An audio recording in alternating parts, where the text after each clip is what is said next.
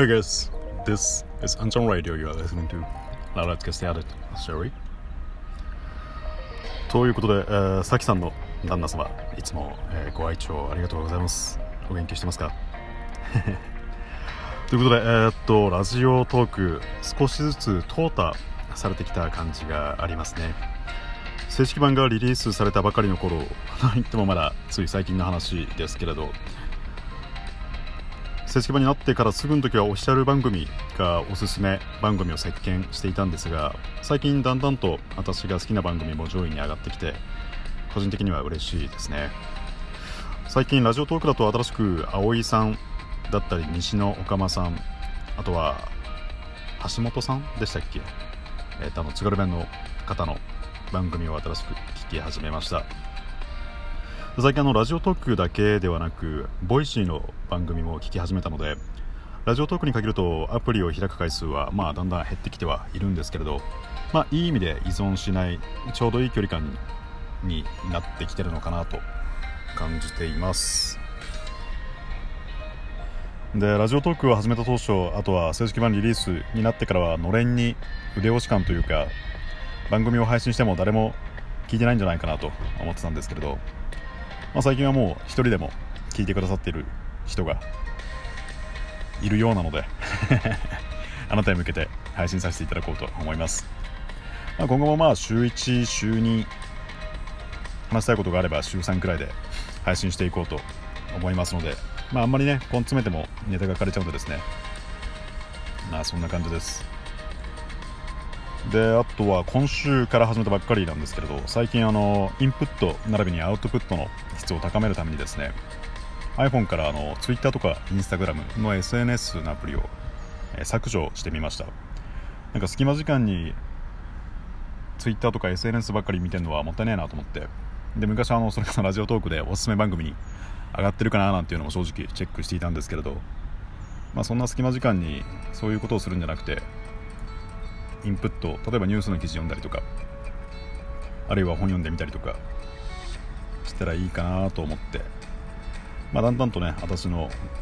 この番組のアウトプットの質も良くなっていくといいんですが。ということでちょっと前置きが長くなりましたが今回の配信ではですねえっと、パートナーと性欲の解消ができていないからいろいろ最近のわい雑なニュースだったりが起きるんじゃないのかなっていう話をしていこうと思います。よろしければお付き合いください。まずは、えー、ラジオトークトークから、えー、今回紹介するのはラジオトークやポッドキャストあるいはラジオ番組などの音声メディアではなくてですね90年代のスウェーデンのアーティスト音楽ですね。ザ・カーディアンズの「アイアンマン」という楽曲を紹介したいと思います。でもともとこの「アイアンマン」という曲はブラックサバスの同曲をカバーしておりましてで前回紹介したアメコミ映画の「アイアンマン」でもこのオリジナル「ブラックサバスのアイアンマン」っていう曲が使われていたんですけれど原曲はもうゴリゴリのメタルなんですがこのザ・カーディアンズという方はもうまさかの柔らかくてアンニュイな感じにカバーをしていてですね初めて聞いた時にもうびっくりしました。で、えっと、原曲とカバーどちらもリンクを貼っておくので YouTube に音楽が貼ってあったんでですねそのリンクを貼っておくんでよろしければ聴いてみてください。でこのカーディアンズおぎやはぎさんのラジオがきっかけでこのカーディアンズの「カーニバル」っていう曲を久しぶりに聴いてですね。でそこから Apple Music でカーディアンズのプレイリストを聴いてきて聴いててでその時に流れてきて出会った曲なんですけれどすごいなんだろうアンニュイな感じなんかおしゃれな感じですかね。で歌ってる女性がまた美人でなんかねアヴリル・ラヴィーンがメイク取った感じというかあのジェニファー・ローレンスさんって最近の女優さん。レッド・スパローとか X メンとかあとハンガーゲームとかに出てた女優さんに似てる感じですかね。今では多分40代50代なんですけれど当時若い頃はめちゃめちゃ綺麗な方でした。ということでまあ気が向いたら、えー、っとカーディアンズの「アイアンマン」という曲 YouTube のリンクを貼っておくんでよろしければ聴いてみてください。では、えー、っと本編に入っていこうと思うんですが要はですね今流行りのわい雑ないろいろ原因はパートナーとしっかり性欲処理をできていないことなんじゃないかと思うんですね。私は。で日本のパートナーとのセックス回数は月平均で2.1回。年間で見ると 2.1×12 ヶ月で、まあ、48回。でまあ主要各国最低らしいんですがまあ他人と比べるのは意味ないですね。お金さんはお隣さんなんで。で大事なのはですねご自身とパートナーが何を望んでいるかっていう話で、まあ、それこそお二人が別にいいやと思うんだったら別に月1でも年に1回でも、まあ、一緒に1回でもいいと思います。でも逆にあの欲性欲があるんだったら風俗だったり痴漢あるいは未成年に行ってみたり未成年に行ってみたりフィリピン人相手にしてみたりあるいは浮気相手で解消するのはもったいないと思うんですよね。高くつくしですねバレた時に。まあ価値観はそれぞれだと思うんであくまで私の考えなんですけれど、まあ、少なくとも私はこの世で一番魅力的な女性と付き合っていただいているんでですねまあ性欲はなるべくパートナーで解消したいなと考えています、まあ、今単身赴任中なんですけどね。まあそれでもいろいろね手段はあるんでですね。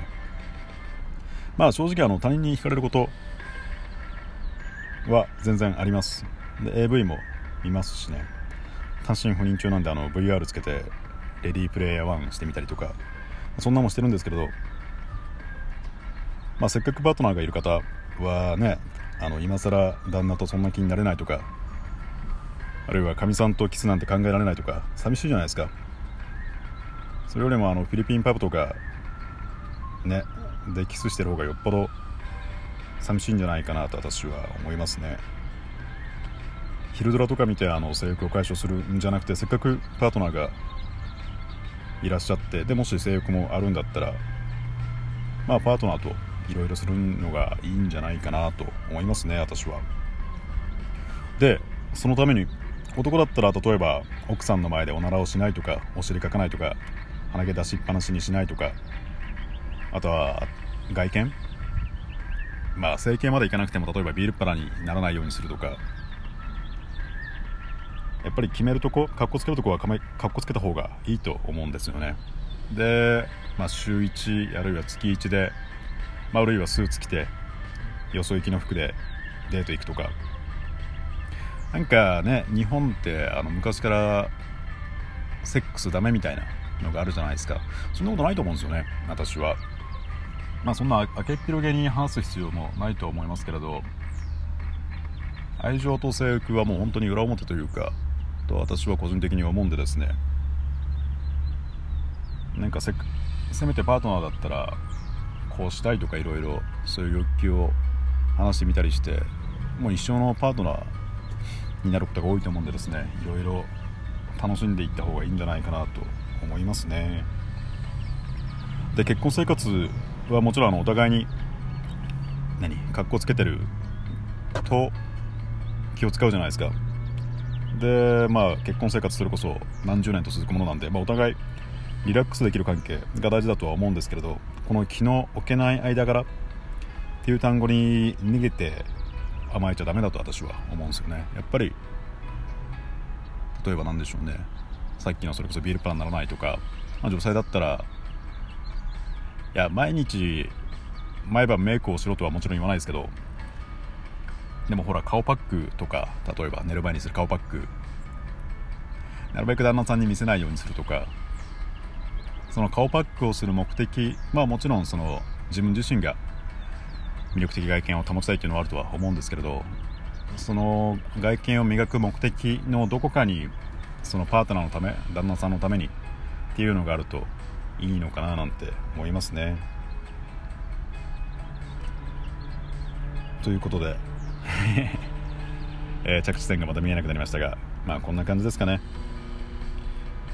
せっかくねパートナーがいる方は、まあ、一度惚れた相手なんですからねあの未成年に性欲を向けるとかじゃなくてパートナーで解消した方がいいと思いますね私は。まあこういう放送をするとあの